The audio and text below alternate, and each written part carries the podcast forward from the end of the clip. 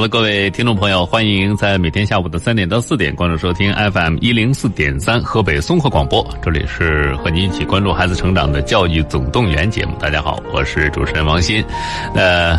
大家给大家准备了两种互动的渠道啊，一种是您可以在呃河北综合广播的微信公众号啊，然后直接给我们留言就可以了。第二种，或者您可以拨打直播间的两部热线电话啊，零三幺幺九六一零四三，零三幺幺九六一零四三，来和我们实时的互动交流。呃，或者呢，在节目之外，您来关注我们教育总动员的微信公众号，和我们节目名称是一致的啊，教育总动员加为关注之后，就可以收听往期节目的回放。啊，当然也可以，呃，来看我们发表的有针对性的推文都可以。另外呢，如果你想提高孩子的阅读兴趣和阅读能力，但是又找不到门径，不知道怎么引导，呃，可以来关注一下我们的这个整本书阅读系列丛书啊，这是一个引导孩子提高阅读能力和水平的非常棒的一部丛书。呃，也可以家长有针对性的来教给孩子怎么来阅读啊，更高效的阅读。呃。您在我们教育总动员微信公众号下来回复“阅读”，就可以弹出小编的二维码，加为好友之后，进入到微信群就可以优惠购买正版图书了。啊，当然了，如果您想给孩子做一个全方位的学业测评啊，来设置一下将来的这个学业规划，呃将来的职业规划，呃，请专家来详尽的来做一番解读，也可以和我们取得联系，在教育总动员微信公众号下回复“测试”，也会弹出我们小编的二维码啊。当然了，也可以直接加小编的微信，微信号是幺三幺六五五八九零幺零啊，幺三幺六五五八九零幺零。好，那今天来到节目当中是我们的老朋友学业规划专家甄彩丽甄老师，我们接着就这个月期中考试的事儿来跟大家做一个讲解啊。 好，欢迎甄老师。王鑫老师好，大家下午好。嗯，呃，其实有的学校，呃，动作快的话，现在这个期中考试的卷子基本上都已经发下去了，成绩也出来了。嗯、啊，， 对我我我自己比较感触，因为我是高二学生的家长。嗯嗯、今天接孩子，孩子在路上，我俩聊了聊他的期中 考试。哎呦，这就开始跟人聊。 嗯，因为真这这两天真的挺忙的，嗯所以就是趁着路上的时候都没事儿跟他聊一聊。嗯嗯，每一个孩子考得好和不好，其实我觉得嗯还是有很多原因的。对，啊，所以我就觉得，不管是作为孩子来怎么看待这个期中考试，或者是他怎么来理性的去认识自己的考试成绩，呃，包括我们家长该怎么去，嗯，那个什么，对于我们来讲，正好今天咱们这个节目结束吧，正好孩子们还有两天在家里的时间，嗯嗯，所以呢，我觉得是我们家长和孩子呢有一个很好的交流互动的时间，对，啊，正确的认识它，我相信沟通，嗯，比较合理的情况下，嗯，可能在对于孩子下一阶段的学习会有一个很大的帮助。对所以，嗯，我就觉得吧，这个事儿本来今天今天这个还是今天中午我理出来的这些内容啊，我都觉得特别有必要跟大家去说一嗯哎说，沟要通不沟要再通。强调一下考试它到底？其实这两天一直在跟大家谈各个年级它期中考试的意义在哪儿，对对对嗯我们应该怎么来看待？我相信家长是有一定的准备了，那么准备嗯之后，呃，成绩知道了，卷子发下来了，对，怎么办？啊， 这是怎么算是一个后期中考试时期的一个正确打开方式啊？是接的着跟大家聊一聊。我们首先来看学生怎么着吧。啊，嗯，先从学生从说学一生说起吧。嗯，呃，首先是得要要分析这个试卷儿，是的，分析为什么扣分了。啊嗯我家儿子把数学试卷儿拿在手里，嗯，分析试卷儿，在错的那道题后边写了三个字儿，我忘了。嗯应 用题这两也是一种。啊，应用题两问写了疑问，嗯嗯确实有这样，这个在低年级的学生身上比较容易发生。对啊，这这你还没法说他，知道吧？挺 有意思。哎，但是嗯就是。如果是出现了其他的错误，那么分析试卷这过程其实是很有必要的，也是第一步应该做的。嗯，因为他在分析当中啊，能找到自己啊、有哪些收获，嗯，呃，知道自己暴露出来哪些问题，嗯，然后呢，你再进行归类，那么再制定出自我提高的一个措施和方法，嗯，啊、避免下次再犯。比对如说王鑫老师，您您家孩子吧，嗯，他忘了，忘了一那个，对，如何让他记住啊、别再忘。嗯，那我觉得这个呢，就是我们这次可能跟他沟通的重点。对，所以来讲的话呢，那么我们从学生自身来讲的话，我觉得给大家说四个方面吧。嗯第一个来讲的话呢，就是你要一个题一个题的分析和哎整体分析。嗯，为什么这么说啊？每一道错题呢，就是你分析错误的原因啊，能力的原因，就是你知识，你比如说它涉及到知识哪些点哎，啊，那么自己的能力上哪一方面不足，嗯啊，那么解题的习惯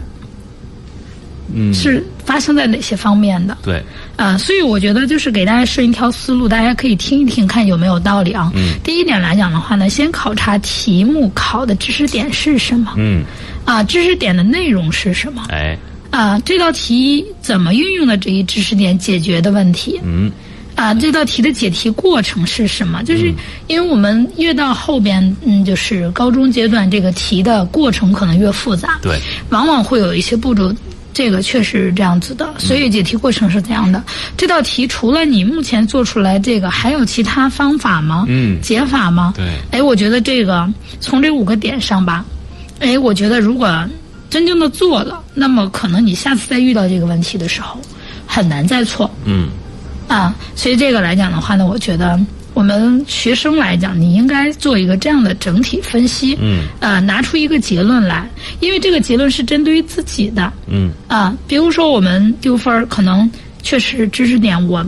没弄清楚，嗯，啊，那么再一个就是问题的情景不清楚，你看我们很多题型都是有问问题的情境的，对，但往往呢，其实是没有太看清楚，因为特别清楚的一点，我就我因为每天晚上教我弟弟家孩子在学习的时候，我就觉得，有的时候你一道题的断句不对啊，你得出来的结果就不一样。对，嗯，所以这个呢也会涉及到这个问题哎。那么再一个就是表述不清嗯，啊，就是你自己在表达的时候，可能还表达的啊哎，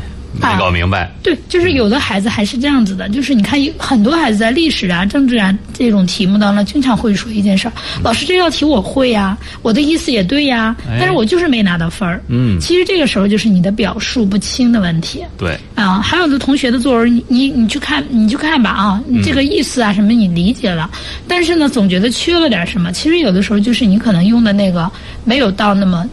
那么那么准确的表达上，嗯啊，所以这些方面来讲的话，我觉得都是我们应该考虑的。嗯，嗯，那么所谓的知识不清吧，就是考试之前可能有一些知识学的啊不清楚，哎，啊，所以丢分儿的时候，他你当时可能没有太在意，或者你做练习题啊各方面都没有特别涉及到它，嗯所以你就觉得没太想。结果考试的时候涉及到了，那你可能就丢分儿了对，啊。所以这个来讲的话呢，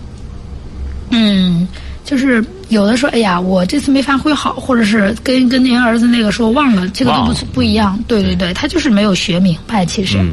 那对，么第二个来讲，问题情境不清，就是审题不清楚吧？问把问题呢，就是嗯没有看明白，可以说是、对，啊，这个来讲的话是审题能力和习惯的问题。嗯，所以这个来讲的话呢，我们是可以训练的嗯，啊。比如说，就拿到这道题的时候，王鑫老师读和呃我读，或者是再换一个人读，可能是不一样的，大家对，理解对，啊。所以它理这解个不同，对对嗯对，审题能力如果要是按照老师讲的，包括我们课上正常的一个审题能力，那这道题基本上不会出错。哎，应该问题不大，对对对，对所以这个来讲的话呢，就会有审题不清的。嗯，但还有一个表述不清的，就是你知识点啊什么各方面都没有问题，嗯那你也能解决这个问题。但是呢，就是表述啊、凌乱、词不达意，嗯最后呢就造成了一个哎，错，丢分儿。嗯，啊，所以这个来讲的话呢，这个丢分儿呢，就是用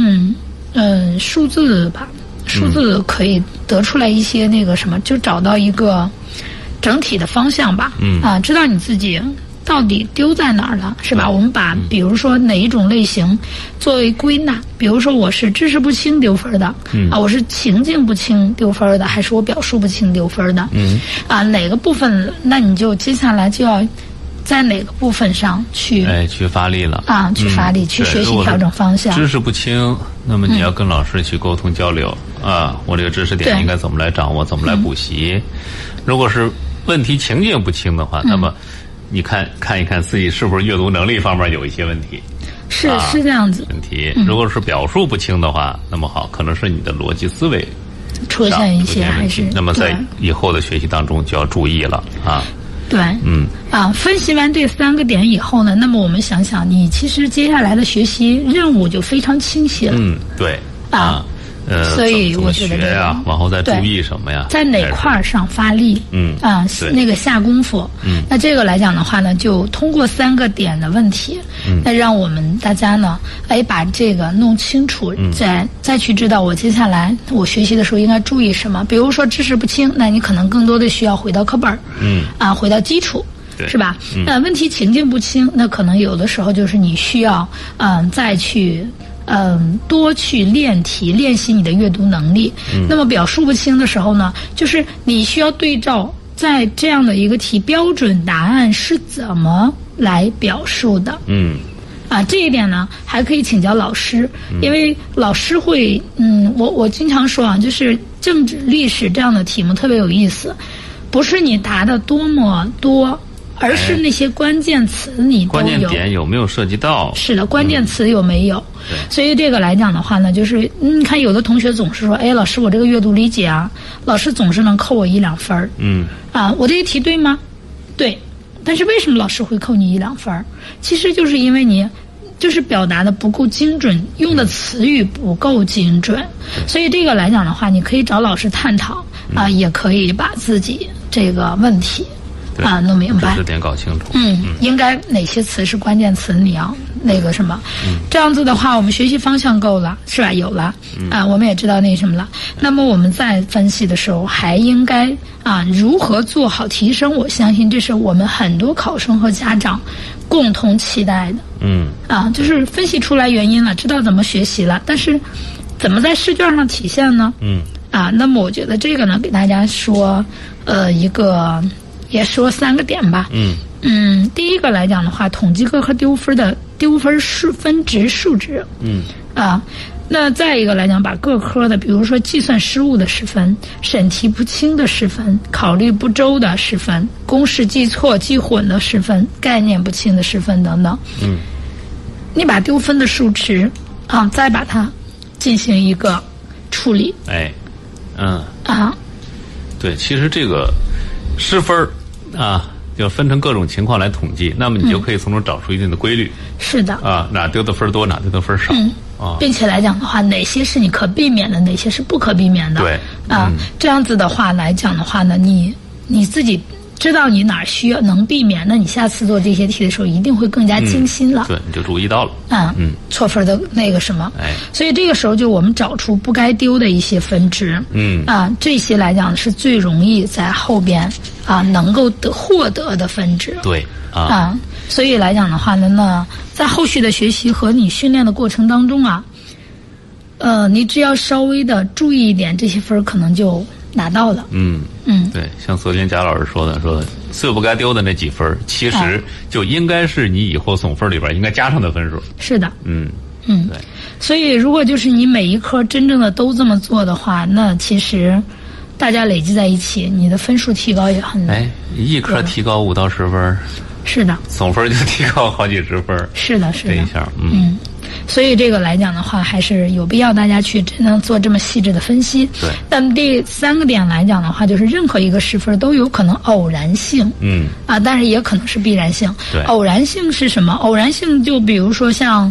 呃，您儿子那两分儿，嗯是吧？偶然啊，这属于偶然因素。没有答出来。对， 呃，不是没有答出来，他是是忘忘了了。嗯，对，但是也存在一定的必然性。我就说真心的，还是证明他平常不够认真，对对待这个没有起那码么这重次嗯视。审题上不太重视了。对，对，对，对。对，啊，所以来讲的话呢，就是我们任何一处失分呢，就是有可能是偶然的，也可能是必然的。那偶然和必然，其实我们很难百分之百的绝对分清。嗯，所以来讲的话呢，我们大家，嗯、你你得按照我们刚才说到的那个三个点，比方说知识不清啊、情境不清啊，还是，呃，那个什么方面的，就是。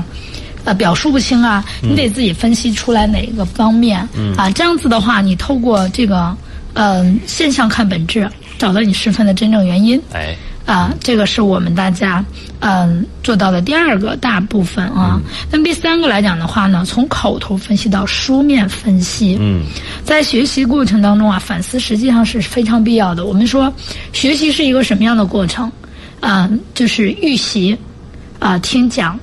然后整理、反思、训练。对啊，那么再总结，其实它是这样的一个过程啊。只有在不断的反思当中，才能让自己成长。其实反思就是自己和自己去对话。嗯呃，这样的对话来讲的话呢，我们可能自己在思考的时候会想，哎呀，我应该怎么做，或者怎么怎么样。其实我有的时候。嗯，也会自己这么干，就不、就是现在不是考试也会这么干，嗯也会这么来啊啊，就是今天做了哪些事儿，哎呀，这件事儿我要这样子就好了。啊其实也会反反，就是潜意识的去反思一下自己。嗯，就是，但是对于学生来讲的话呢，为什么我们就是建议大家还是要书面表达呢？嗯，因为从潜意识的存在到口头表达是一次进步，但是从口头表达到书面来讲的话，又是一次进步。哎书面表达呢，它是考试后啊试卷分析的最高的一种。你看，这也就是为什么我们，嗯，就是各个学校里都要求孩子们做错题本的原因、嗯对啊嗯，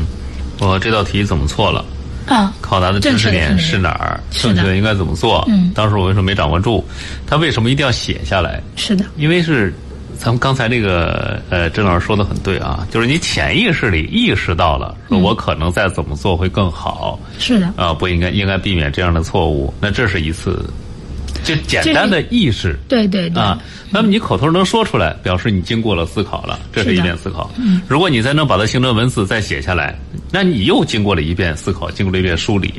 呃，啊对，并且来讲的话呢，就是当我们回头反过头来再看这个的时候呢，嗯你自己知道你当时问题在哪儿。但因为我们经常会遇到一个问题啊，就是嗯、当时老师讲完这道题了，会了吗？会了，会了嗯哎，然后呢，等到回头再碰了它还是错，哎为什么？其实就相当于你没有真正的弄明白就。是你还是停留在意识性的这种对对潜意识对这种反应里啊，所以我们有的时候往往让你一个星期啊，或者三天啊，把你前边错过的题再抄下来，重新做一遍，嗯，这个才能真正的检验你是否真的会了。因为一周过去了，可能我们很多东西真的已经不记得老师怎么讲的了，嗯，啊，那你在做这道题的时候，可能就会，啊，哎，对，又错了，嗯是的，又回又回去了啊，这不对。啊，我有的时候就是因为最近在教初中的那个数学的那个呃约分，嗯一些那个就是代代数式，嗯啊，约分代数式的时候，我有的时候把一道题就是分母分子换一换，嗯嗯嗯，啊，他们可能做了就哎对，一个新怎么的做问呀题出现？了嗯啊，对对对，可能就出现新的问题了。所以有的时候呢，就是我们大家看起来你会了，但是有的时候换一种，可能自己还真的会有问题。所以来讲的话呢，当你变成书面，你看后来呢，我就把它错的每一个部分，还有设计的公式啊这些都给它抄下来，嗯在旁边写下来以后，他每次做题的时候，他要遇到问题，他就去看一下那个公式；每次做的问题的时候，他就去看一下。嗯哎，后面他做的就非常顺利。 哎，对，啊，嗯，所以从这个角度来讲的话，那我们学生，呃，我觉得啊，就是在这个期中考试之后呢，你你真的把你的试卷呢，呃，错误的都变成书面的，嗯，啊，这样子的话，来，嗯，真正的去给自己照照镜子，呃，以后防止再发生同样的错误。对，嗯，哎，这是一个重要的进步的阶段啊，是的一种是的嗯手段啊，这是刚才我们讲到的，要从这个口头分析一定要落实到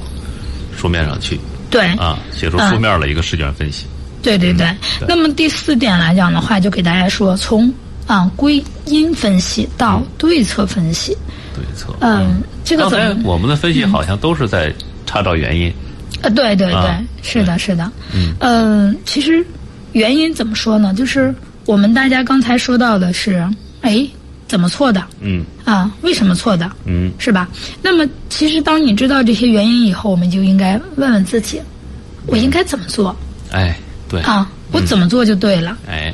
嗯，给大家就是做一个九字诀的一个总结吧。嗯，考试试卷分析呢，学生要做好的是马上写，马上写，对，及时析，嗯经常翻嗯啊、那马上写就是什么意思呢？学生把错的题重新抄一遍，嗯，然后请教老师或者同学详细写出正确的过程和答案，嗯，并且来讲主观性试题还应该根据老师讲解的补充思路，解题思路你要进行补充嗯，啊、这个特别有必要哎，啊、因为很多孩子就是你没有就是因为第一你自己可能欠缺不这个解题思路，嗯，还有的来讲的话呢，就是解题思路能让你把你自己这道题当时卡在哪儿了，能找出那个根儿来，嗯，所以这个来讲，我觉得大家特别有必要去啊，马上去写。嗯，那再一个来讲，及时析，也就是及时的写出对试卷的分析内容。哎啊，你就说我错了哪儿了，是吧？那这个来讲的话，两个步骤吧。第一个是综合性的评价啊，这些哪些题目做的比较好，嗯哪些题目做的比较好，也就是说，看我们很多时候说到很多都是错题，是吧？哎对，得分都得了，在哪些上面得分了？嗯嗯，我的优势项目是在哪里？ 是的，就哪些知识我掌握的比较好。对，那我弱势的地方来讲，跟我已经掌握的有没有关系？嗯，是我运用能力不够，还是因为哪些问题？嗯，那这个来讲的话，你一定要去做一个评析。嗯啊，那么。正如我们刚才说的，哪些题目你得的好，哪些题目失误了，存在失误，那你也得知道。那么第二点，在纠错的基础上，对错题进行归纳，找准原因，对症下药。嗯，啊，这个其实我们强调过很多次嗯，啊，归纳。归纳，啊，归纳。所以来讲的话呢，就是如何对症下药，每一个孩子都是不一样的。嗯啊，我举例子吧，就是同样一道题，咱俩可能都没得分儿，但是你错的和我错的可能不是一个点。对，错的方向可能啊不一样。是的，嗯所以这个来讲的话呢，我就觉得特别有必要。我就记得我当时曾经有两个学生，一个高一的，一个石家庄一中的两个孩子，同时来找我的时候，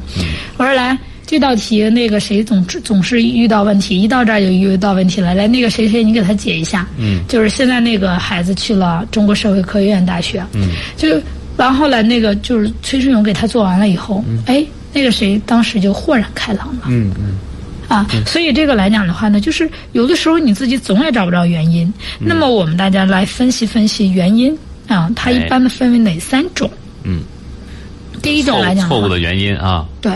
教材中的观点原理性理解错误，嗯比如说有一些观点呀、你要历史啊、那个政治啊这些当中出现这个问题特别多，容易啊。对，就是。嗯，教你没有理解了，就是咱们教科书上的观点，你本身理解性就错误，是吧？嗯啊，这个来讲的话会有。那么再一个，理解的不广、不深、不透。嗯。呃，我举一个例子啊，王鑫老师，就是我们数学，我就还举这两天教数学的那个公因式啊也，是嗯，啊，稍微变一点形，可能就会哎，啊找不着原来的嗯啊那样子的了对。或者是说，哎，这个多了一个，我需要提取出来一个，啊，然后呢再进行分解。嗯哎，这个有的时候也会存在这个问题。你比如说，我们说 a 的立方减 a，b 的平方，嗯，啊，这个这个明明你要提出来一个 a，就变成了 a 的平方减 b 的平方了嘛，对，对吧？那它就变成了 a 加 b，a 减或乘起来 a 减 b，前面有个 a 嘛，对吧？嗯对嗯这就三三个呃公因式了，对吧？哎，但是有的时候呢，你就有的孩子呢，他就真的看不到那个 a 的存在，嗯所以他就可能啊、永远没有看到 a 的平方和 b 的平方，他就没有办法去分解。对，啊，这种情况还是挺多的。这就是说你，你只知道 a 的平方减 b 的平方，啊、等于 a 加 b 括起来乘以 a 减 b 的括，嗯、那个括起来，但是你从来没想过怎么着让你的这些变成这样子可可分解的。哎哎，这个来讲的话，就是理解的不广、不深、不透，最典型的。对，啊，所以这个来讲的话，我就觉得我们家长和学生啊，应该自己去真的多去想想啊，有真的这种举一反三的能力。嗯，那么第二点来讲的话，对于某些题型的解题思路技巧未能掌握，或者不能灵活的加以运用，其实我刚才举的这个例子就有这种不能灵活运用的一哎灵活个、引用的，对，啊，方面。他可能只是只是如果这个对着原始公式的话，他可能是很清楚的对对对，啊，但是一涉及到题里边儿，哎，坏了，或者是稍微多一个数不明白了哎，，对对，就会有这种，比方说 x 的平方减四，嗯呃，x y 再减再加上一个二 y 的，呃，不是四 y 的平方，嗯它有的时候这就是 x 减二 y 的括起来的平方嘛。嗯但是有的时候，哎，这个四怎么来的？因为对因为它原公式可能就是原公式 x 就减没有 y，、啊对对可能对。琢磨这个事儿嗯其实这个 y 呢，它不是跟我们公式当中的 y 是一样的，这个 y 等于二 y。所嗯以这个来讲的话呢，就是我们大家，嗯、真的是孩子这些方面，我们家长要提醒孩子。你看，就是当你讲这个的时候，你要告诉他 y 不是固定值，对吧？这次可能是二 y，那下次可能是三 b 呢。嗯啊，所以这个来讲的话呢，就是呃，跟孩子呢，你要解释清楚，就是我们在教题的时候也要教教的这样子来去教，让孩子更加灵活的来使用这样的公式。嗯，那么第三个，在表现答题的时候，非智力因素方面的，比如说复杂一些的论述题，嗯啊，产生恐惧心理哎，从而造成失误，这个特别多。嗯，尤其是那个政治，有的时候题干啊，比你答的那个题往往长多了。对，啊，题干真的长多了，嗯所以这个来讲就造成了这些问题。那么其实。呃，我我说真心的啊，嗯答历史和政治遇到这个问题非常材料题非常正常，对，包括我们阅语文的阅读理解，其实它就是材料长，嗯，嗯，就是这也是我们再次提到，为什么我们之前讲过，就是高速阅读啊，就是快速阅读的能力。嗯对啊，这个之所以去这么要求大家，其实真的是非常有必要。对。如果碰上一个阅读能力差点儿了，或者心理素质稍微差点儿的孩子，读不一完看一看对这就材料懵了嗯哎呦慌了。这这到底是要干嘛呀？是的，不知道了。抓不住重点，对就是你没有把关键词抓取出来，所以可能就根本就不可能答对。哎，啊，所以你先被题吓住了。嗯，这种来讲的话呢，我们就更应该避免。所以我们同学来讲的话呢，你真的要利用这两天的时间，好好反思反思。嗯，啊，到底错在哪儿了？为什么错呢？对，嗯。所以这些来讲的话呢，如果涉及到知识点，那你就好好去再回到课本里去。嗯啊、如果你是运用练习不够、灵活度不够的话呢，那么你就多去做一些题。嗯啊、那嗯、如果是真的是。真的是因为你阅读量过大而造成恐惧，这个我建议大家真的是时时练啊啊多去阅读，嗯那、没有别的办法，就是多阅读，然后多去总结，多多去抓取关键词，这样子、嗯啊，只有这样子的话，你才能够再次面到这样的大题的时候，论复杂的一些的材料题的时候，见多了哦不也慌，就对对对，见不多慌了也就不忙，害怕了嗯，你也会了。对，所以来讲的话呢，如果就是第二种原因来讲，我觉得大家都是啊、多练，这个还、还好一点啊。对。那第三个来讲，我没有别的办法，我就建议大家是啊、多去读，多去练，嗯多去读。这是一个缓慢积累、提升的这么一个过程。这种题其实是最不容易解决的。对啊，最因难为的因为你是个人，说真心的，这是基础能力训练不足。嗯对啊，所以为什么我们说让大家嗯没事儿多阅读多阅读，其实也是因为这个。嗯啊，那么我们刚才说到了前两点啊，那么第三点就是经常翻经嘛常，翻对吧？嗯九个字里边前两个是马上写、及时吸、经常翻。嗯，那么经常翻来讲的话呢，就是试卷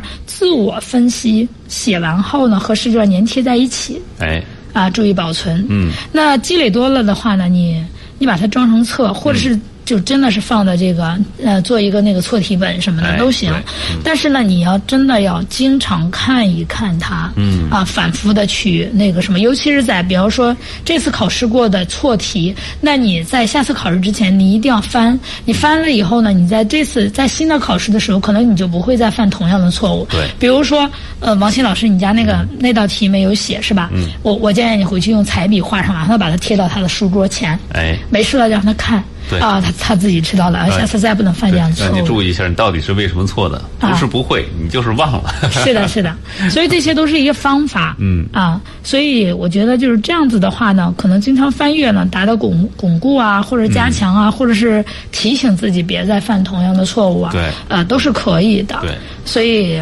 嗯、我们学生来讲的话，把我们刚才说到的这几点吧，我觉得做到了，嗯，应该问题不太大，就是自己对自己的这种理性，才更能够让我们促进进步。对，嗯，就我们说到学生在考后应该注意的几个问题啊。嗯，呃，其实我觉得这个九字真言，大伙儿记住了啊，就是马上写、及时吸和对经常经翻常。翻嗯哎、啊。好，呃，时间来到三点三十四分啊，我们收新的广告之后马上回来。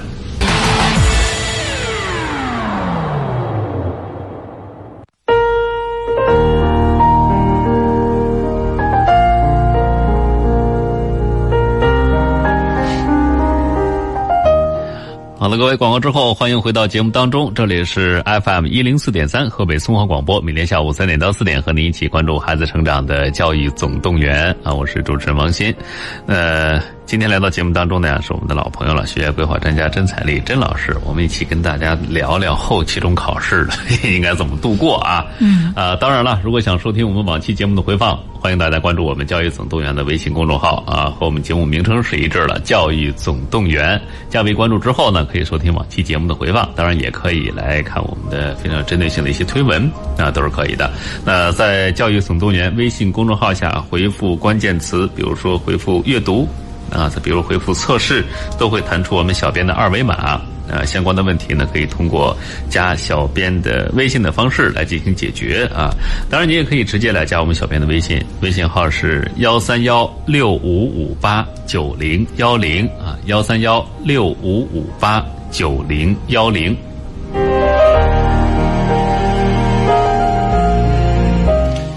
当然，我们说了一个方面，啊，一次考试涉及到的绝不仅仅是孩子，是的，比孩子更关心成绩的是谁？家 长。说考完了以后，孩子还没怎么着，家长先跟着焦虑。哎呦，当然分数好了，他可能也也有点这种感觉，嗯就是我怎么来面对他这个成绩？鼓励好，肯定没问题，但是到什么度，他会不会骄傲？下回考不好了，会会会怎么着？考不好的那就更甭提了。嗯，啊，家里说不定为此还鸡飞狗跳一阵子啊。对。呃，那咱们看看家长期中考试结束以后应该做点什么。嗯，给大家提了四个点啊，就是我觉得做好了呢，可能孩子会更好。哎，那实际上来讲的话呢，嗯，期中考试吧，半个学期过去了，没有问题是不可能的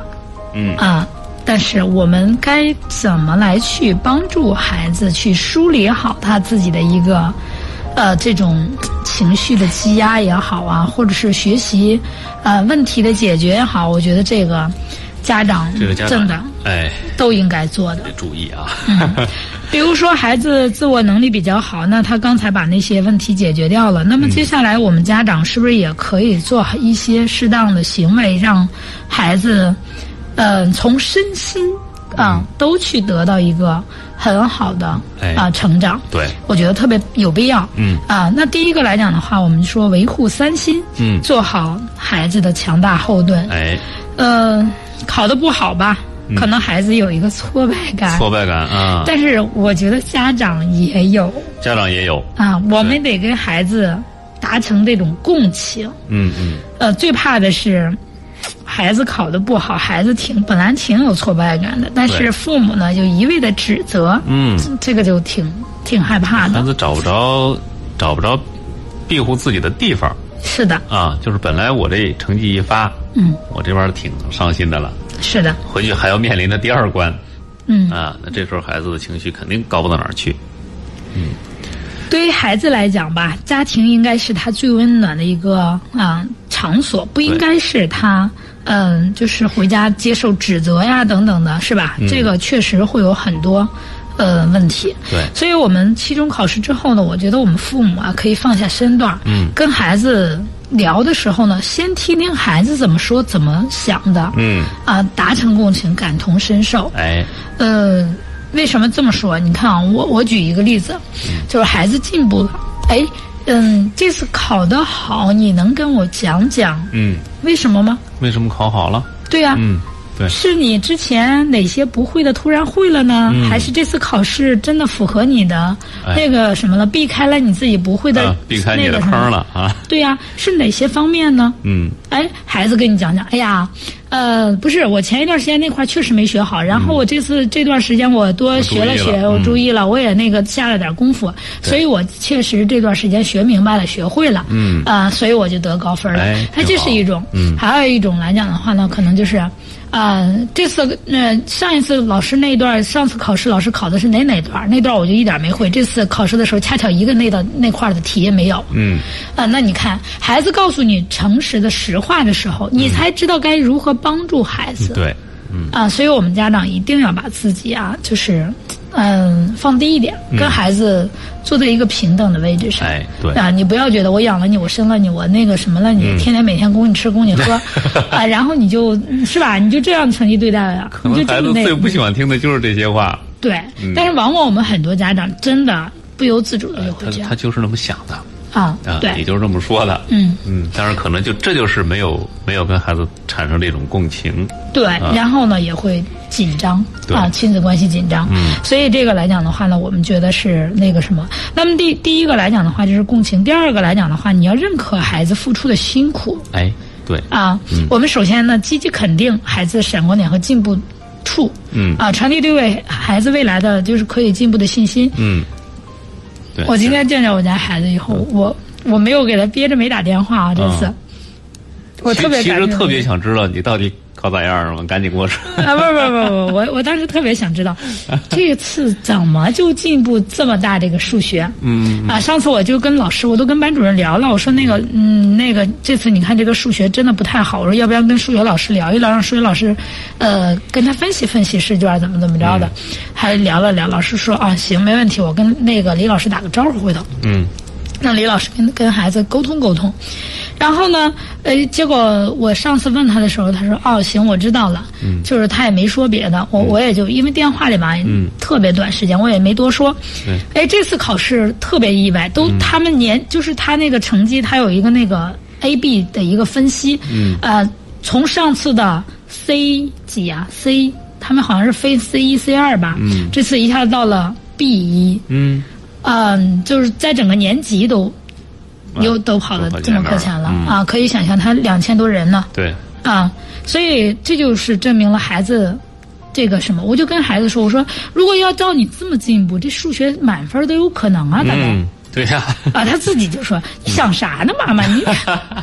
我说，呃，不不不，嗯我说妈妈要求不高，你这半学期进步这么多，你下半下半个学期你还这么进步，哎我说我觉得是有可能的。嗯哎，就当你这样子的话，孩子就觉得，哎，你给他关注了。第一，我知道你进步了，嗯对，是吧？嗯进步的具体的点我也告诉，就哎，呃，哪块儿哪块儿怎么怎么样。嗯然后呢，他自己呢，呃，也也感受到了不嗯一样，所以就是说这种信心呢，他可能会更有一些。所以来讲的话呢，我觉得我们家长呢，嗯，不妨可以按照我的想法，嗯做一做。对嗯你跟老师沟通沟通，是吧？你你关心孩子的成绩，难道你天天就质问老师呃学生就可以了吗？嗯那当然不可以，是吧？你也要跟老师去求助，因为老师是最了解的。嗯，你比如说，我就觉得我自己是做教育的吧，可能、呃比别的家长兴许啊稍微懂一点点，哎，但是真正的到你孩子的日常作业是怎么样的，嗯啊，他的随堂考是怎么样的，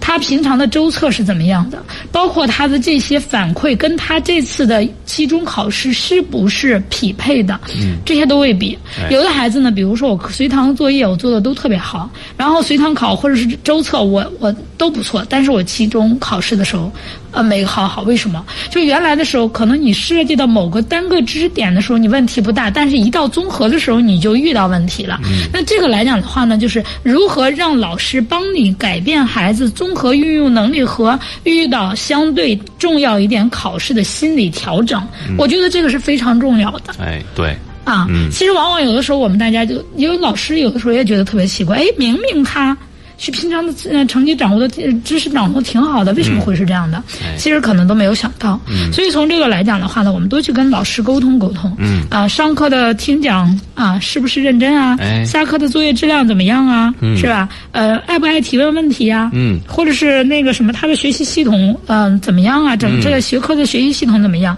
我觉得这个呢，都是我们家长应该理性分析的。哎，对那，么，所以来讲的话呢，那知道了孩子、认可孩子以后呢，你还要鼓励孩子向学科老师求教。嗯，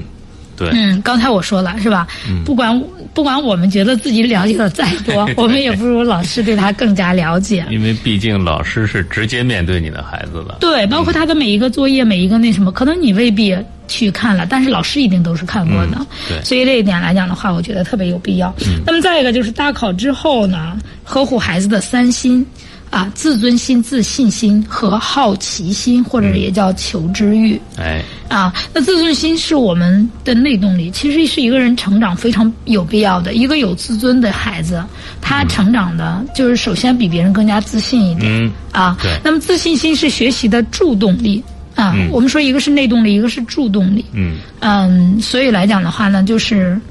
呃，就是让他在学的时候，他不用担心那么多。嗯啊，再一个求好奇心、求知欲是学习的原动力。哎对你看这三心啊，是一个内动力、一个助动力、一个原动力，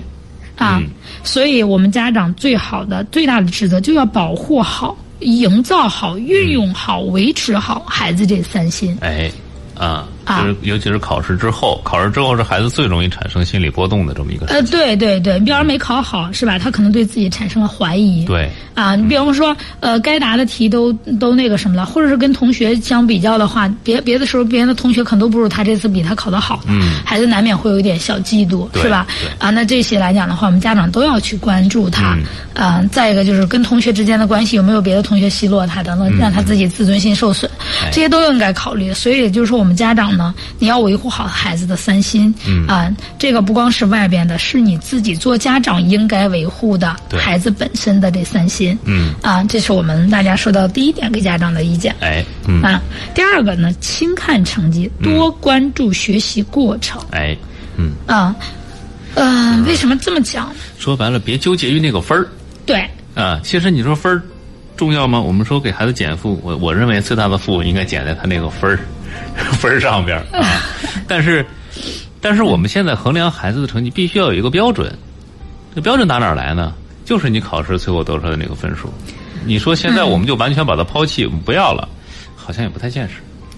嗯，对，其实，嗯、我我这么讲嘛，为什么我其实咱们国家现在新高考改革，其实就已经把这个结果更呃转移到过程的评价当中来了。对就是为什么这样子的？就是我们平常呀、多关注孩子学习平常遇到的这些收获和成长，帮助孩子明确学习的意义，哎对生命的充实、心灵的扩展。哎啊，这样子的话呢，我觉得可能成绩就没有那么差。对，因为你平常的过程和这个结方式果办法结对你你注意了，那你必然会得到一个好的结果。是的，嗯如果你平常没有关注的话，你只只看那个结果，那哎我觉得只看那个啊分数的话，那是的，是的，啊、所以来讲的话，我们家长呢，那如果要是这样子的话，我更建议大家啊、帮助孩子们呀，找一找啊、他的学习节奏，嗯，嗯，因为很多孩子啊是跟不上学校的节奏，所以他才被落下。对，所以才感觉跟不上。是的你经常说的这个，啊。所以呢，就是这样子的话呢，就是找到学习的节奏呢，让孩子呢形成良性循环。嗯，你看我那个最近晚上就干一件事儿，嗯，就是帮助我弟弟家的那个小孩儿啊，就是说我就说，嗯、咱们这么着，呃，这段时间姑姑帮你呢一点一点的呃从头开始，直到赶上你现在学校的进度为止。嗯啊，这个就是当你赶帮他前面一点点的捋捋的都非常顺了，他都会了。那么到现在老师再继续讲新的的时候，他就很容易。嗯，所以来讲的话呢，你帮孩子找到这个节奏，我觉得觉得更重要对，啊。嗯，那么再一个来讲，家长要适度示弱和放手。啊，示弱，啊，是的，嗯，嗯，比如说现在可能你们孩子刚两年二年级啊，二年级可能还觉得嗯，还他的题都没问题呢，对他你、啊你就得听我的，我做的对着呢。 对啊还哎有但是这个信嗯心，是的，你比如说就是我们有些家长吧，嗯，我我就说啊，很多家长真的英语水平很一般吧，嗯，啊，你不会读英语，对，那你怎么办呢？你就完全可以跟孩子说，那这个英语我已经没有，我当时没有学过或怎么怎么样、嗯啊，那你可不可以教我？哎，啊对，啊，你那把孩子放到一个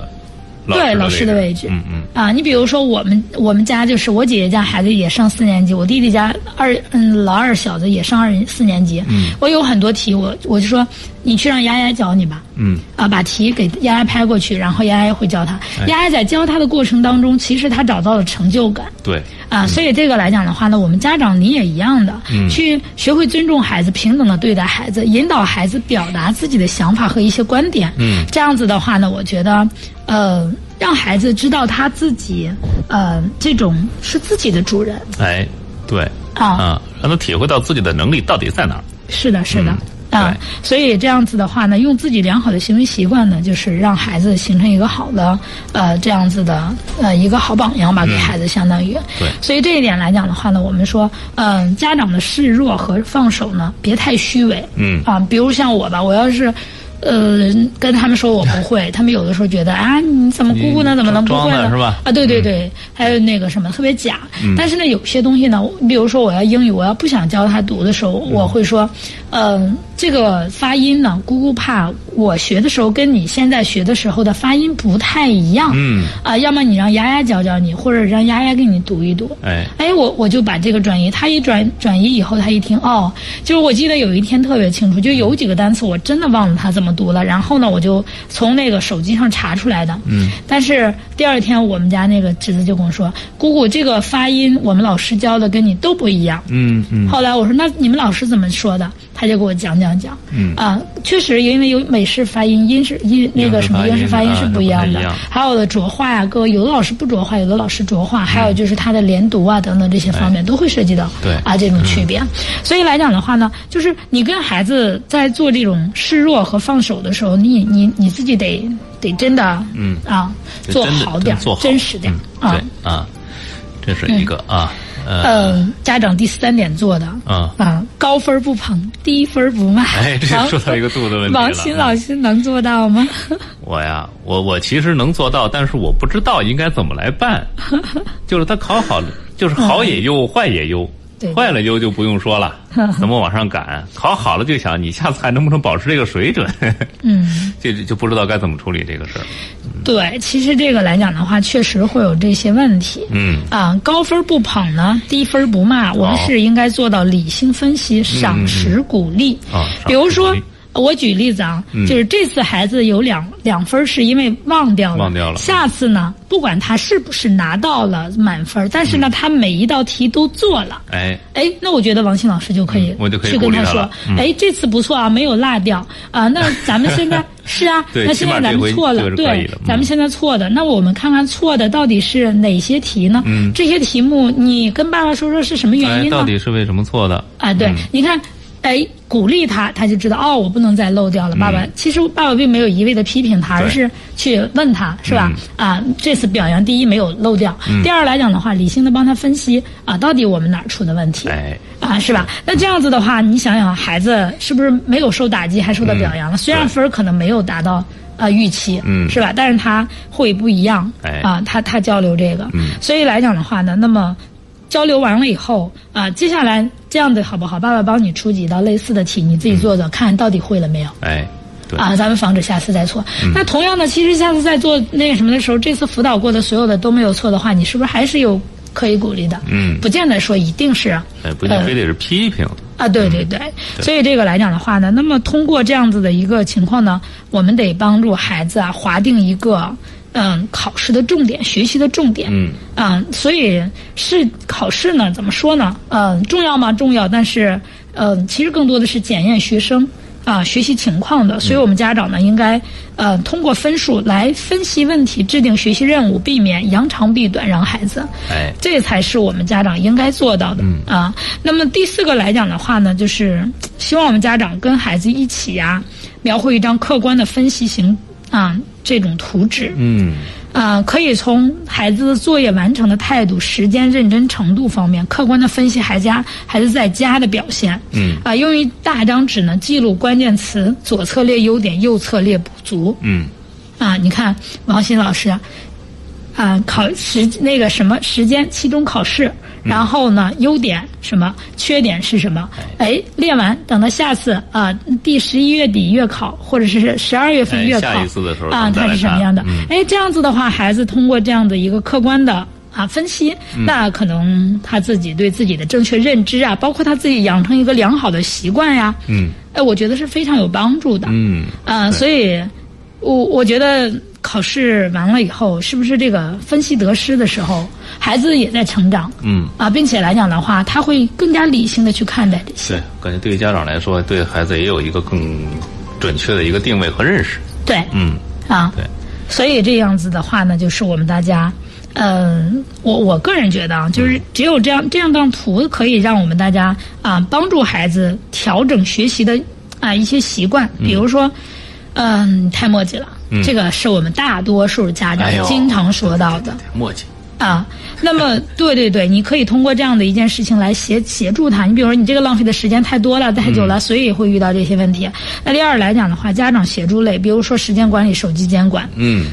啊，现在孩子们还有不玩手机的吗？我特别想问一下。但是但是玩是玩，时间得控制住。是的，还有玩的类型得控制、啊。那么第三个来讲的话，老师辅导类的，那么这个来讲的话，孩子掌握知识的有所欠缺，需要学科老师专业指导啊方法。那么这样子的话，你根据这些啊，你做的这张表可以做好这三个部分的内容。哎，嗯，还有的学校我知道是他们会在每一次考试的时候，在班里找自己的同学进行 PK。嗯，哎，这个方法我觉得也是不错的哎也可以啊啊，也挺也是不错的。嗯，所以这些来讲的话呢，就是我们家长啊，你通过这样子的一个啊系列的工作，嗯，啊，跟孩子一起面对学习成绩，嗯理性分析，不